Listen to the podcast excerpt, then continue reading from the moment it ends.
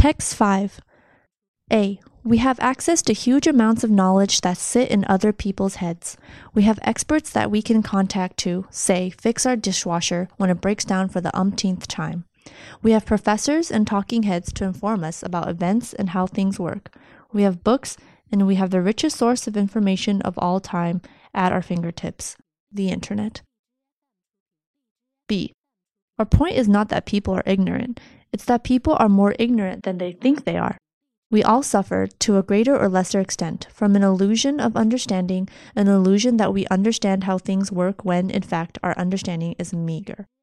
We all have domains in which we are experts, in which we know a lot in exquisite detail, but on most subjects we connect only abstract bits of information, and what we know is little more than a feeling of understanding we can't really unpack. C. But sharing skills and knowledge is more sophisticated than it sounds. Human beings don't merely make individual contributions to a project, like machines operating an assembly line. Rather, we are able to work together, aware of others and what they are trying to accomplish. We pay attention together and we share goals. In the language of cognitive science, we share intentionality. This is a form of collaboration that you don't see in other animals. We actually enjoy sharing our mind space with others. In one form, it's called playing. D. So, how can we get around, sound knowledgeable, and take ourselves seriously while understanding only a tiny fraction of what there is to know? The answer is that we do so by living a lie.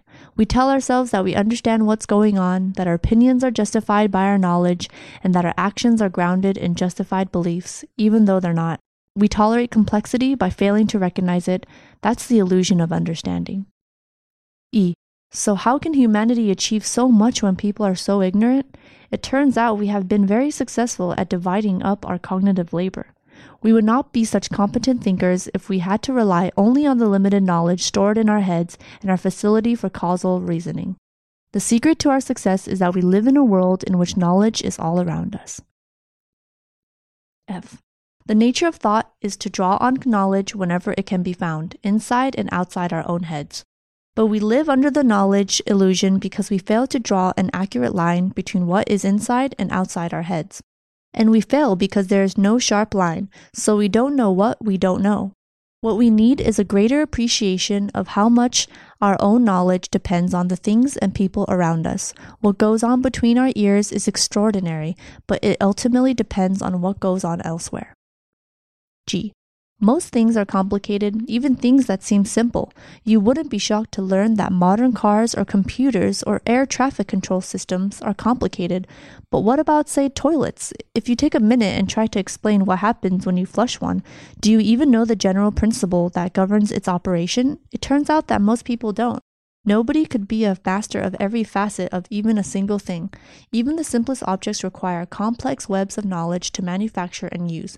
Most people can't tell you how a coffee maker works or how glue holds paper together, let alone something as complex as love. Words and expressions. Exquisite, assembly line, intentionality, fraction, umpteenth, meager facet